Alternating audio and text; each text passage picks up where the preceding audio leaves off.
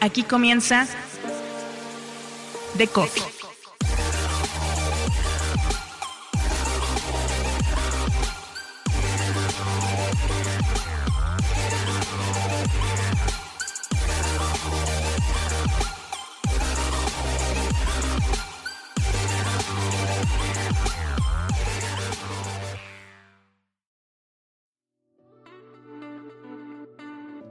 Del producto mínimo viable a un ecosistema de expresión creativa, de la información como sustancia a los formatos que transforman a toda una industria. Pictoline no ha necesitado más que un formato para convertirse en el medio con mayor engagement en todo Latinoamérica. Un cómic, una historieta, un bacon, como ellos le llaman. Y a partir de eso, su llegada a Colombia, su hegemonía regional, su engagement entre creativos y entre gente que recibe conocimiento empaquetado para su rápido consumo. Y de ahí al próximo lanzamiento de Dilemo, un juego a lo Tinder que pondrá a prueba el conocimiento de los usuarios. Al próximo lanzamiento también de su propia serie para HBO Max. Y al cierre de un acuerdo con Editorial Planeta para el lanzamiento de una serie de libros. Los medios no son por fuerza eso que siempre pensamos que deben ser. Pictoline como ejemplo. Es Jack Hades, General Manager de Capital Digital. Yo soy Mauricio Cabrera y este es The Coffee, episodio 25, temporada 4. Comenzamos. Nuevo episodio en The Coffee. Me da mucho gusto saludar a un ya viejo conocido, a un amigo de la casa, Jack Hades, quien es director general, general manager de Capital Digital que tiene entre distintas propiedades a Pictoline y Pictoline que ha ido desarrollando todo un ecosistema de diversificación de no solamente recursos, sino también de manifestaciones creativas a partir de que de divulgar información. Jack, ¿cómo estás? Bienvenido. ¿En qué han estado trabajando? ¿Cómo estás, Maca? Pues yo encantado de participar contigo y de que nos puedan escuchar, pues todos los que forman esta comunidad, que la verdad es muy interesante, muy atractiva. Y bueno, somos constantes participantes o, parte de la audiencia que te sigue en, The Coffee. Y lo que te puedo platicar en términos generales es que más allá de los esfuerzos que estamos haciendo con cada una de nuestras marcas a nivel informativo, formatos, medios, dentro de las plataformas normales y ya bastante conocidas y mantenernos de alguna manera lo más vigente posible en cada una de ellas, hemos dado un paso a lo largo del último par de años que realmente se va a ver ya reflejado en los próximos meses en distintas vías. Una de esas vías tiene que ver con el apartado de juegos, ¿no? ¿Y por qué te hablo en estas vías? Pues nos volteamos a ver en dónde está realmente la audiencia pasando una parte importante del tiempo. Y si bien es cierto que mucho se ha hablado sobre gaming en distintos niveles y pensamos a lo mejor en consolas, la mayoría de los juegos que se utilizan están en los celulares. Y no quiere decir que vamos a empezar a desarrollar juegos, digo, ojalá y nos lleve para ahí el destino de categorías muy distintas, sino que más bien pretendemos empezar a desarrollar juegos que vayan en línea con esta vena informativa o con esta vena de comunicación que ya tenemos como empresa. Para contarte un poco el primer intento que vamos a hacer en este camino, nació a partir justo de algo que empezamos a ver como una oportunidad en Instagram, porque publicábamos facts a lo largo del día en nuestras diferentes plataformas y de repente lanzábamos dentro de las, de las plataformas de historias preguntas de, eh, le llamamos sí cierto, no cierto, en donde la audiencia pues, podía hacer el swipe a la derecha o a la izquierda en función de una pregunta que realizábamos, si era verdadero o falso. Y al final pues ibas viendo la respuesta muy padre de toda, de toda la audiencia respecto a estas ganas de saber si lo hicieron bien o mal y si lo hicieron mal, investigar el por qué se equivocaron o cuál fue ese error en particular. Entonces, después de probarlo durante un par de meses, determinamos que valía la pena tratar de identificar si esta parte del conocimiento, algunos temas en particular, podía ser trasladada a juegos. Y si bien ya existen a lo mejor eh, algunas plataformas y pensemos en el maratón o podemos pensar en apalabrados, eh, en ese nicho en específico, ninguno le ha dado el formato que nosotros estamos proponiendo. Es un formato de juego de cartas en donde vas a poder desplazar a un lado o al otro si es verdadero o falso, dependiendo de cómo vas respecto al desempeño, pues vas sumando obviamente distintos tipos de premios, le metimos muchos rollos a la parte de reconocimiento de si tienes una racha, si tienes un juego perfecto, puedes ir escalando de niveles y cada nivel tiene una dificultad distinta. Entonces, las preguntas más básicas te las encuentras en el primer nivel y de ahí vas escalando. Puedes jugar contra reloj, puedes jugar a no tener errores y todas estas modalidades se van de alguna manera desenvolviendo, van apareciendo en la medida en la que va el usuario jugando más. Esa idea de saque va muy en línea con parte de las temáticas que, abordamos en Pictoline, ¿no? Entonces estamos hablando de temas de ciencia, de conocimiento general, de cultura, de historia, eh, etcétera, etcétera. Pero sí pretendemos abrirlo en la medida en la que va desarrollando la vida, ¿no? Si de repente resulta que se viene el mundial en el mes de noviembre, pues claramente vamos a tratar de abordar ese tema y meterle este esta, esta capacidad que puede tener la gente jugar para informarse ya como una herramienta nueva o como una forma distinta de que tengan un aprendizaje respecto a lo que está ocurriendo en el mundo o lo que ya ocurrió en el pasado. ¿Cuál es la finalidad del juego en términos de decir, ok, yo puedo ganar, yo puedo ayudar a determinado personaje a cumplir con su destino, yo puedo incorporar aliados. ¿Cuál es la narrativa que ustedes plantean a este respecto para que el usuario no solamente esté activo, que al final por el hype que tiene Pictoline garantizado por una comunidad tan fiel y demás,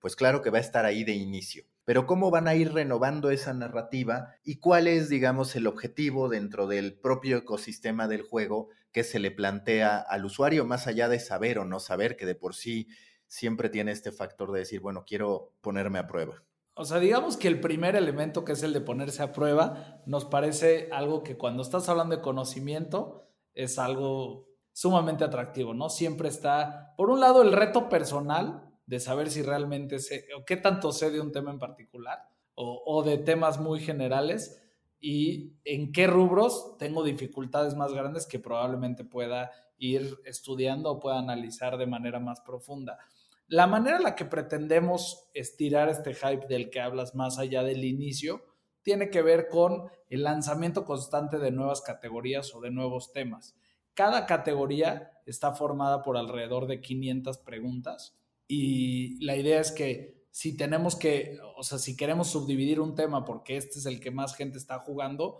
podamos irlo de alguna manera profundizando, ¿no? Entonces de repente, pues a lo mejor vamos a salir con series pero si resulta que series es la categoría más jugada, pues a lo mejor lo vamos a empezar a dividir en series de comedia, en series de drama, en todo lo que, lo que, y, de nuevo va a ser un poquito reactivo a lo que la audiencia vaya, vaya jalando. Por otro lado, en la medida en la que la recepción del público sea la adecuada, digo, ya es parte del plan, pero no es, no es elemento de salida, pues van a existir esta posibilidad de jugar mano a manos con tus amigos o con otras personas y de repente es, oye, ¿quién sabe más respecto a, al tema del fútbol, Maca o Jack? Ah, no, pues vamos a ver en un mano a mano cómo les va ante las mismas preguntas, con tiempos, con diferentes elementos. Y eventualmente a lo que queremos llegar, además de la parte del conocimiento, tiene que ver con otra, otra manera de informar. Y uno de los sueños que tenemos para este proyecto en particular es que ya sea de manera diaria o de manera semanal, esto, insisto, va a depender mucho de la evolución que pueda tener el juego,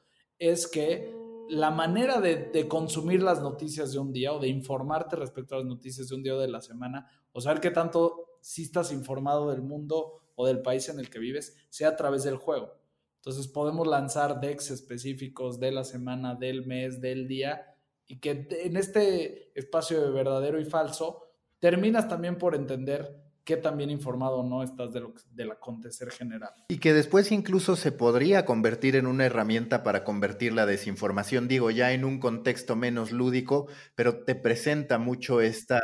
posibilidad de en algún punto aproximarte a decir, bueno, esto la gente mayoritariamente tiene la percepción de que es verdadero y resulta que es falso. Entonces, por ahí es cierto que se te abren muchas puertas. Justo pensamos que ahí vas a poder, por un lado está la parte del reto, como bien decías, pero si quieres atacar fake news en un momento dado, está increíble poderlo hacer a través de este elemento, ¿no? En donde dices, mira, este, este fact o este statement o este mensaje es verdadero o es falso. Y cuando ya a nivel de juego, a nivel lúdico, respondes, a lo mejor de repente piensas que, no sé, cualquier mensaje de Donald Trump o de Andrés Manuel o de lo que tú quieras puede haber sido verdadero o falso y el juego te ayuda a claramente entender que no es así. Claro, va a tener que tener el respaldo y el sustento que normalmente tú sabes que tenemos en Pictoline respecto a toda la información que, que presentamos, en donde tiene que tener el estudio para avalar que es verdadero o es falso. Y eso va a tener el valor especial que creo que nosotros solemos agregar a todas las piezas que publicamos. ¿Cómo se va a llamar el juego y a partir de cuándo va a estar disponible? El juego se llama, o se va a llamar Dilemo, y es un juego que va a estar disponible en tanto en iOS Store como en el, en el Play Store o el Google Store, dependiendo cómo lo tengan. Va a estar a partir de la última semana de agosto. El juego ya está disponible en ambas tiendas en lo que hoy en día se conoce como el Early Access, que más que una fase beta, es una fase en donde lo que estamos haciendo, y es parte de lo que ha sido muy enriquecedor para nosotros en esta etapa, es un A-B testing respecto a ciertas hipótesis que teníamos del proyecto. Te voy a citar un par de casos. Una hipótesis que tenemos es cuántas vidas le puedes dar a la gente o cuántos errores pueden tener en un deck sin que se desesperen de más, pero que sea lo suficientemente retador. Entonces, hemos pasado de sesiones de 15 preguntas a las de 10. Tratamos de encontrar dónde están los mayores abandonos y ahí es donde metemos algunos refuerzos interesantes. Otro de los elementos ha sido lograr que del paso inicial, que es el paso en donde te explico cómo jugar, a que juegues la primera partida, haya la menor deserción posible. Y hemos jugado con cosas desde de qué color es el botón hasta cuántos pasos hay en la explicación. Y todo esto ha sido, oye, lo, lanzamos y esta etapa de Early Access es lo que te permite. Subes el juego, cada semana hemos estado haciendo actualizaciones en las plataformas y en esas actualizaciones sí hay un cierto nivel de debugging que es muy estándar, pero sobre todo hemos empezado a probar hipótesis distintas del juego y sobre eso vamos tomando camino. Hasta el acomodo de las categorías, hemos visto, oye, pues, la que está primero, si es la que más se juega o no. Porque de repente dices, oye, resulta que cultura general es la que más juega la gente. Pero cuando te analizas la data, pues dices, oye, pues es que es la primera que les apareció. Entonces la cambias de posición y empiezas a ver si juegan algo diferente, dependiendo de la ubicación que tienen. Así es que hemos estado variando distinto y eso es lo que estamos haciendo en este periodo de Early Access. Que digo, si alguien lo quiere buscar, se pueden meter a las tiendas, lo van a encontrar como Dilemo. En las tiendas de el, Play Store o en Google es más inmediato. Normalmente en la de Apple sí tienes que hacer un paso intermedio que es descargar una aplicación de pruebas que se llama Test Flight y sobre eso puedes jugar. ¿Y se han llevado algún tipo de sorpresa en esta lectura de decir, mira, esta categoría que no pensábamos que fuera a ser recurrente tiene una alta incidencia, digamos? Te diría que de momento, más que una sorpresa respecto a las categorías en particular, porque de nuevo, vienen prefiltradas de lo que normalmente ha sido contenido que ya es exitoso para nosotros, lo que nos hemos encontrado es una cantidad de gente que juega de manera exacerbada y que lo que nos está pidiendo ya son más categorías. Entonces, hasta en esta etapa de prueba, más que decirte, oye, me he sorprendido que algo lo, lo utilizan más o no, me he sorprendido de qué tipo de categorías nosotros no le dimos tanto peso de inicio y que gracias a esta etapa de prueba ha, ha, derivado en la posibilidad de desarrollarlas. Muchas sí las teníamos planeadas, pero como te dije, parte de la manera de mantener el hype pues tiene que ver con estar lanzando temáticas constantes. Entonces, algunas de esas categorías o temáticas específicas que hay gente que nos está pidiendo son de las que estaban en planes, claro que se van a pulir, pero pues, ha sido muy enriquecedor eh, ese elemento en particular. ¿Cuál va a ser el modelo de negocio tanto dentro del juego como me imagino que también a final de cuentas, pues todo este conocimiento que ustedes de manera lúdica por parte del usuario van a poder adquirir, desde el tema de decir, oye, Netflix, resulta que sobre tu serie saben menos o sobre tu serie saben menos que sobre las de Disney Plus o resulta que se juega mucho más la categoría de tu competidor, el deck de tu competidor. ¿Cuáles son los escenarios de monetización que ustedes han visualizado para esto? Mira, el, modelo que estamos visualizando, Maca, de inicio va a partir en, en tres ejes fundamentales, ¿ok? Y me voy de los fáciles a los difíciles. El más fácil y elemental posible tiene que ver con poder captar parte de los ingresos que hay en el pool ya conocido de ingresos de juegos a partir de la compra de vidas adicionales, que es, eh, oye, me puedo aventar un video o un quiz o algún elemento de un patrocinador a cambio de que me dejes jugar o de que me rescates o de lo que sea. Eso la verdad es que pensamos que es un ingreso que es bueno, pero es para entender ese modelo, no necesariamente porque sea el primario para nosotros. El segundo, al que le estamos eh, apostando bastante, tiene que ver con la capacidad de premiar y, si tú quieres, entre comillas, voy a decir castigar al usuario por desempeños excepcionales o desempeños malos. Entonces, si tienes a alguien que constantemente tiene un mal desempeño, me imagino perfectamente a un patrocinador de una librería que puede decir, oye, te falta un poquito más de cultura, te recomiendo aventarte este libro y te aviento un cupón del 10% para que te los avientes, ya sabes. O me imagino algunas de estas marcas que de repente quieren premiar ciertas actividades o cierto conocimiento y que digan, oye, esta racha merece ser festejada y ser premiada y que eso tenga un cupón o una salida o un mensaje o una fanfarria distinta. Ahora, esos son los que considero más normales y clásicos. Donde vemos un valor muy interesante está más ligado a lo que estabas diciendo y es donde podemos desarrollar decks completos para una marca o para un tema en particular, que es muy parecido al modelo que solemos utilizar en Pictoline si, si lo ves en retrospectiva, en donde te armo una pieza completamente a la medida, con una historia, con una investigación, con un elemento completo relacionado con el tema que, que tú pretendes abordar. Entonces, sí, claro que me puedo acercar a Netflix y decirle, si hago un mano a mano entre series, esta es la serie que está jalando más y creo que es interesante. Pero también me puedo acercar con Netflix o me puedo acercar con eh, algunos de los estudios de producción de películas o con las plataformas musicales y decirles, oye, vas a tener un lanzamiento importante o vas a hacer el, la, temporada 5 de Stranger Things. En vez de lanzar como has estado lanzando los otros elementos, ¿qué te parece si lo que hacemos es un deck completo de las primeras cuatro temporadas en donde vas evolucionando de buena manera y pues sí, terminando cierto, cierto momento del juego, pues ya está él, la, la, quinta temporada está a la vuelta de la esquina. Se vuelve hasta una manera de decir, Oye, ¿te acuerdas bien de, las temporadas previas o de la primera entrega de una película o lo que sea?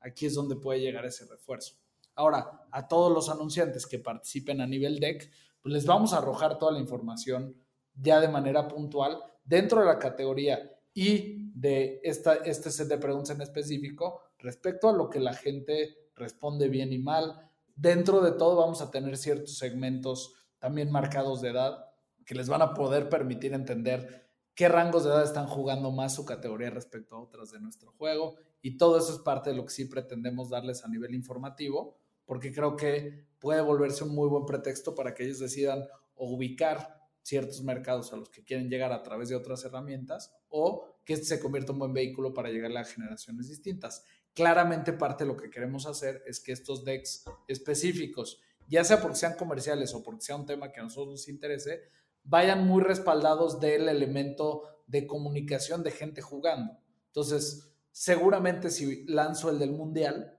voy a buscar algunas personalidades relacionadas con el mundo del fútbol para que me ayuden a construir algunas de las preguntas y que parte de los retos de la gente sea decir, oye, contesté bien a las 10 preguntas o a las 15 de Maca, ya sabes, y siento que ese, esa parte de reto, independientemente contra alguien más, puede ser muy rica en esos apartados. Y ahora el segundo punto, que por fin te convenzo de hablar de él, yo me moría de ganas, lo publiqué en algún momento, pero ahora ya tú lo puedes contar también, que es la parte de una serie de Pictoline que estará presentándose a través de HBO Max. ¿Cuáles son los detalles de esto y cuándo ocurrirá finalmente? justo en su momento, lo que no quisimos, y sigue siendo primicia, digo, parcial, pero si te fijas, no la hemos comunicado en otro espacio y te, te, la prometí. Y lo importante era asegurar que todos los detalles estuvieran finalizados, más allá de que ya habíamos empezado a trabajarlo desde el momento en el que me lo preguntaste y lo publicaste, no estaban todos los elementos como para poder ser abordado. O sea, nos aventamos más a empezar a trabajar sin tener todos los los puntos sobre las is, pero lo que te puedo contar un poco es cómo pretendemos abordarlo. Digo, la, serie se va a llamar La vida secreta de tu mente. es una serie animada en donde estamos desarrollando personajes completamente nuevos que vienen, va a ser una manera muy revolucionaria eh, y, lo, van a poder observar, pero va a ser una manera muy eh, revolucionaria de contar información o de relatar libros de divulgación científica. Esa es la primicia con la que pretendemos trabajar junto con HBO, en donde encontramos algunos que si los describimos o los tratamos de representar tal cual como vienen en el libro, son bestsellers como este en específico de La vida secreta de tu mente, que podría costar mucho trabajo para lograr realmente que, que, lo que queremos informar respecto al tema en específico se le quede a la gente de la manera en la que solemos hacerlo. Entonces, lo que hemos hecho es buscar estos libros de divulgación científica que hayan sido bestsellers, como te decía, y lo que queremos hacer es presentar explainers desde una óptica completamente distinta, orientadas a personajes más que orientados a los facts y a todos los elementos que es lo común. Entonces, de alguna manera, desagregamos todo lo que es el libro, porque no es que vamos en el orden cronológico ni, ni cerca de, de, lo que es la narrativa del libro, sino que realmente lo que hicimos fue tratar de extraer los elementos más importantes de cómo funciona nuestra mente en distintos escenarios. Esos los convertimos en una propuesta de episodios y estos episodios son los que se van a poder consumir y ver a través de HBO. Este caso en particular, pues les platico que va a ser el, personaje central se llama Seri y pues básicamente es un cerebro de una persona con cierto rango de edad y ciertas características. Y lo que nos va a presentar a lo largo de todos estos episodios son las situaciones más comunes de la vida desde la óptica que sí traen una, una referencia científica de por qué decidimos una cosa u otra, cómo funciona nuestro cerebro, cómo funcionan las emociones ligadas al cerebro, eh, va a desmitificar algunos temas de pues, si nacemos con ciertas habilidades o las desarrollamos, qué parte es la cabeza y cuál no, cuál es la importancia de dormir para el cerebro en términos generales y, qué tipo de cosas empiezan a ocurrir cuando no duermes de la manera adecuada. Algunos elementos como por qué es difícil decidir ante ciertas cosas y en otras no. La verdad es que estamos súper emocionados y pues encontramos en HBO, la verdad, al partner perfecto para poder desarrollar este sueño que teníamos. Y de nuevo, si me voy para atrás, parte de lo que nos llevó a elegir este libro en particular tiene que ver con varias de las publicaciones que hemos hecho en redes sociales de Pictoline a lo largo de los años, en donde encontramos que estas ganas de entender a, este órgano del que tanto hablamos de, nuestra, de nuestro cuerpo y de nuestra cabeza, pero del que tan poco conocemos, pero del que cada vez, más allá de que ya, ya tienes los burnouts y tienes todos estos fenómenos que hoy en día aparecen prácticamente en cualquier conversación, ha sido un tema que normalmente cada que publicamos tiene una respuesta muy por encima de la media de, todo lo que hemos eh, publicado.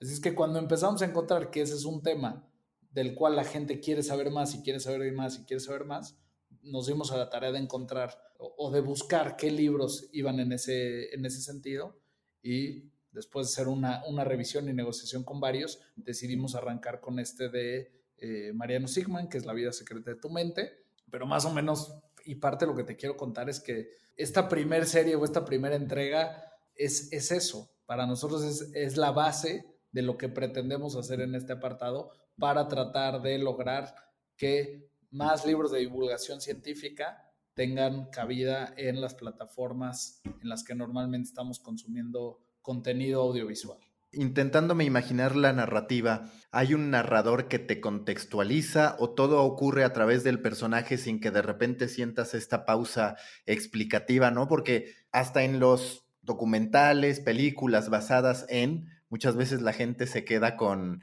que no sabe qué de lo que vio es lo real y qué de lo que vio es la, ficción. Y en este caso, con lo divulgativo, pues también está este punto de hasta qué punto hago explicativo al personaje sin que por eso se haga soso, si cabe la expresión, y por el otro lado, qué tanto puedo utilizar a otro tipo de elemento para explicar, pero de nueva cuenta que se pierda el flujo de la historia misma que está viviendo el personaje. Justo lo que hemos hecho es que el narrador y el personaje son uno mismo. Entonces esa es la manera en la que pretendemos que no esté tan disociado el que está hablando del tema de lo que está viviendo. Y, y ese es como, como hemos logrado que no sea soso. Vamos a traer un chorro, además, digo, de elementos o de gimmicks que son muy de nuestra vida cotidiana que te van a estar enganchando en cualquier momento, ¿no? Entonces, si de repente estamos hablando de las decisiones, te vas a encontrar seguramente con alguna referencia a una película que vimos la mayoría de nosotros en donde te ofrecían una pastillita azul o una pastillita roja y te tocaba decidir, que seguramente sabes cuál es.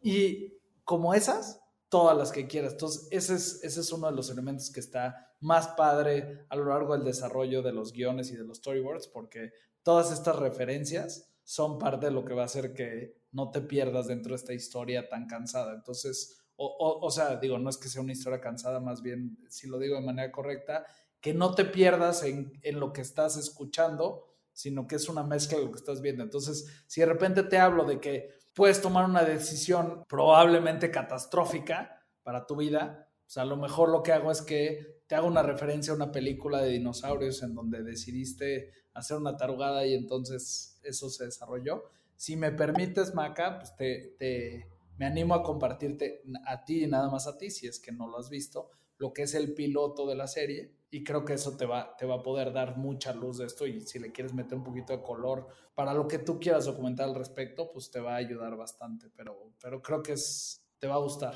Mil gracias, la, la verdad es que sí, muero de ganas de verlo. ¿Cuántos episodios van a ser? ¿De qué duración?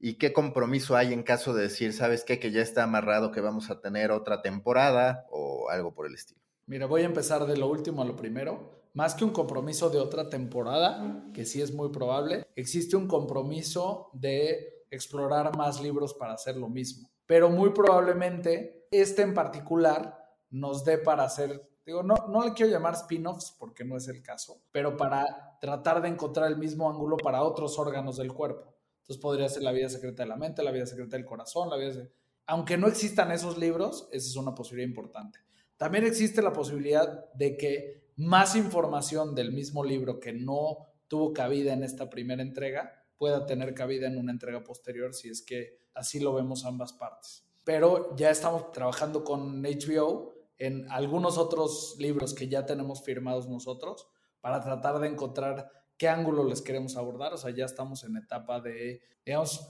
más, menos avanzado de cuando tú te enteraste de la previa, pero ya con ciertas ópticas en, en particular. Algunas puede ser que sean series, otras pueden ser que sean productos de 40 minutos de un tema en particular. Entonces, si de repente, hipotéticamente, queremos dar un pedazo informativo entretenido respecto a Halloween o a Día de Muertos, a lo mejor te vas a encontrar con que más que seis entregas o ocho episodios o diez episodios van a ser así. Te vas a encontrar con ese tipo de proyectos y son varios que ya están de alguna manera cocinándose,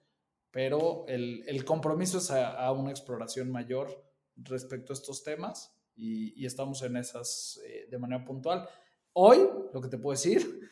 es que está firmada esta temporada y hay dentro de los contratos un compromiso a que cualquier tema similar lo exploremos con ellos y viceversa. Pero la realidad es que el trabajo hasta ahorita, como, como, diría como equipo, realmente hemos sido tres, muy, y, no les quiero restar crédito, es, por un lado está todo nuestro equipo creativo, de diseño y de desarrollo del concepto, que esa es la parte inicial. Por otro lado, nos asociamos con Mighty, que es un estudio de animación que a lo mejor conocen, está en Guadalajara, la verdad es que son unos cracks y hemos hecho un trabajo muy padre juntos, en donde ellos están de alguna manera haciendo, ha sido mucho más, ¿no? Pero de entrada, por lo menos la fábrica de animación de algunos elementos, pero además se han integrado de una manera padrísima desde guiones, selecciones musicales, o sea, realmente estamos casi, casi te diría, pichando este proyecto juntos. Sí nació de Pictoline, pero estamos trabajando de una manera muy padre de la mano. Y por último, pues claramente está HBO, en donde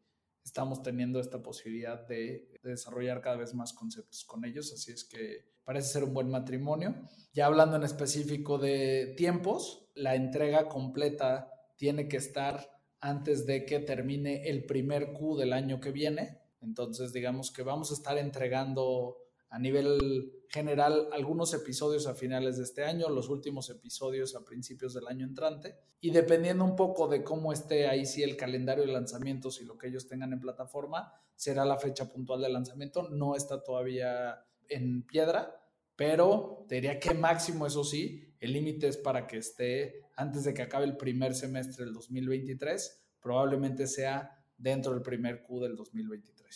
¿Y cuántos episodios y de qué duración estimada? Son, eh, y es, es, parte de lo que está todavía en proceso, pero deben de ser ocho episodios de una duración aproximada de 10 minutos cada episodio. Oye, y para ir cerrando, a mí me gustaría mucho que hiciéramos un repaso juntos sobre cómo ha evolucionado el bacon, porque muchas veces me parece que Pictoline es de esos casos en los que queda claro que un buen producto mínimo viable te puede abrir cualquier cantidad de oportunidades. Y aquí a partir del bacon, bien diferenciado como producto, que a ver, no es un formato único, pero sí lo fue a partir de cómo se empaquetó, de cómo se construyó, de cómo se diseñó y de cómo se creó un hábito en la gente. Y luego en todo lo que ha evolucionado, que a ver, tú me, tú me ayudas a ir, eh, a ir viendo. Estuvo la Bienal de Ilustración. Y de hecho justo la Bienal de Ilustración, no sé, no sé qué tanto supiste, pero acabamos de cerrar la tercera edición de la Bienal de Ilustración.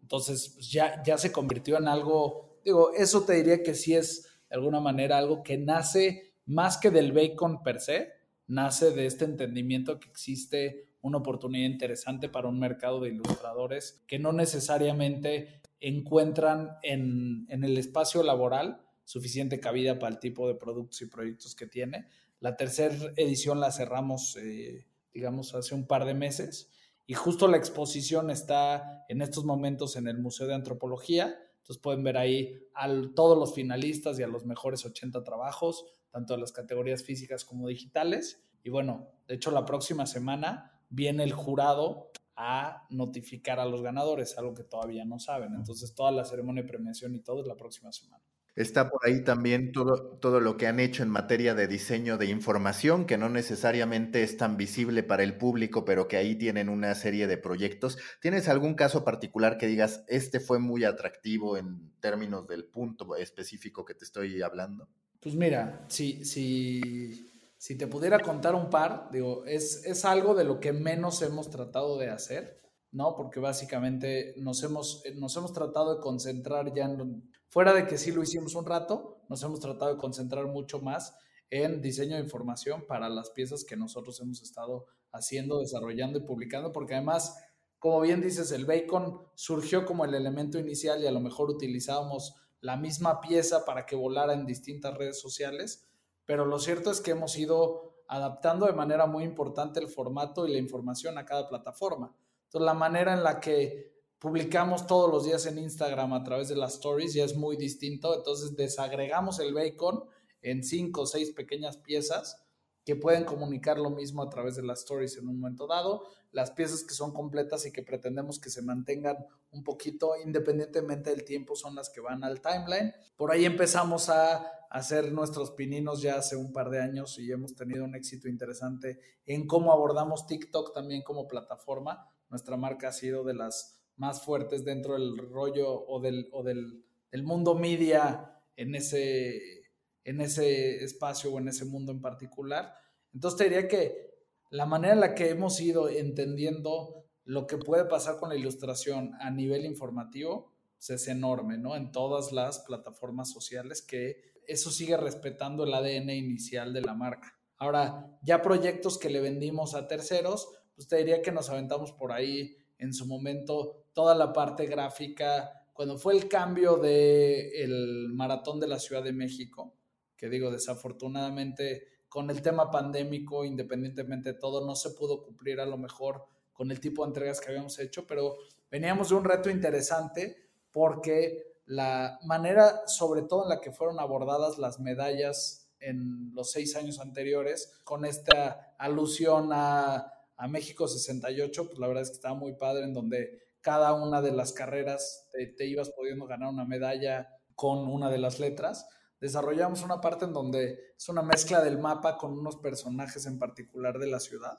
Y digo, hicimos la imagen, pero además hicimos la bajada de las medallas y todo. Y la verdad es que la recepción que tuvo el público en la primera edición que sí sucedió y después en la tercera, que es la segunda, pero que fue posterior, pues la verdad es que ha sido bastante padre, entonces veníamos de un reto interesante en ese sentido. Por otro lado, nos aventamos igual antes de la pandemia toda la imagen y el cartel del Vive Latino, entonces esas son parte de los proyectos que a veces por esta integración de marcas nos ha gustado y nos parece atractivo y le hemos huido un poco más, porque la verdad está, hemos estado mucho más concentrados en cómo encontrar nuevos formatos independientemente de las plataformas de redes sociales para poder llegar a, más y mejores audiencias y por eso te lo encuentras en las ofertas que vamos a poner ahorita sobre la mesa, que es este tema de gaming y por otro lado la capacidad de desarrollar series en conjunto para alguna de las plataformas. Y para finalizar, más allá de todo lo que han ido construyendo, pues está la expansión a Colombia, está Dilemo, que ya ahorita me lo platicabas, algunos por allí me parece un par de juegos de mesa, el libro que ustedes lanzan cada año, el anuario, digamos, que ustedes ah, Bueno, y, qué bueno que me preguntas ahí, porque igual acaba de surgir otra, otra, si quieres, primicia, digo, va a tomar un ratito, pero hablando de libros,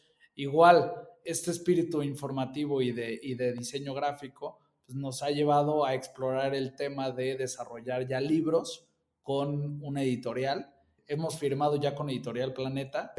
un convenio para hacer cinco libros en los próximos tres años. Y van a ser libros ilustrados de temas específicos que nosotros estamos trayendo a la mesa. Así es que el primero seguramente lo verán hacia mediados del 2023, pero ya está cerrado este convenio. Entonces, Vamos a tratar de tener libros, no nada más el anuario, que es una recopilación de nuestros bacons y de lo mejor que pasa en el año, sino ya una propuesta editorial innovadora de parte de Pictoline. Y hablando de esta parte de las temáticas, divulgación científica de nuevo. Eh, no, para nada. El primer eh, va, a ser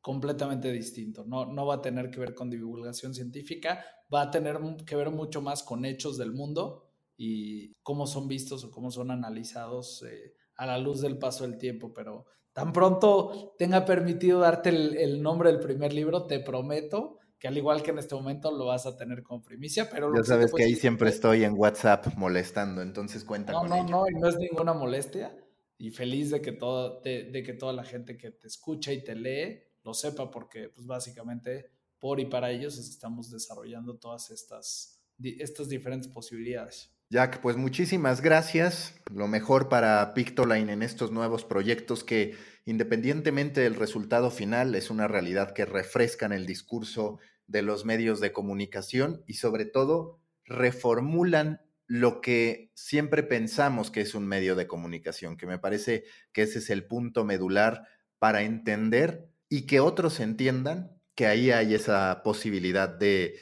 tomar la información para trasladarla a otros lugares, que es lo que en cierto modo me parece que logra TikTok, independientemente de si es con ilustración, con animación. El periodista está un poco adverso a eso y cuando tú ves muchos de los videos dices, pues es que hay periodismo. Otra cosa es que no es el periodismo como siempre lo hemos visto, como siempre lo hemos conceptualizado. Así que muchísimas gracias, Jack. Muchísimas gracias a ti, Maca, y creo que al final cierras con el mensaje más claro que tiene que ver con que en la medida en la que nosotros como medios, como periodistas, como desarrolladores de información, entendamos en dónde está la gente y que entendamos que nuestro, nuestro trabajo es llevarle la información a la gente en los lugares en donde consume,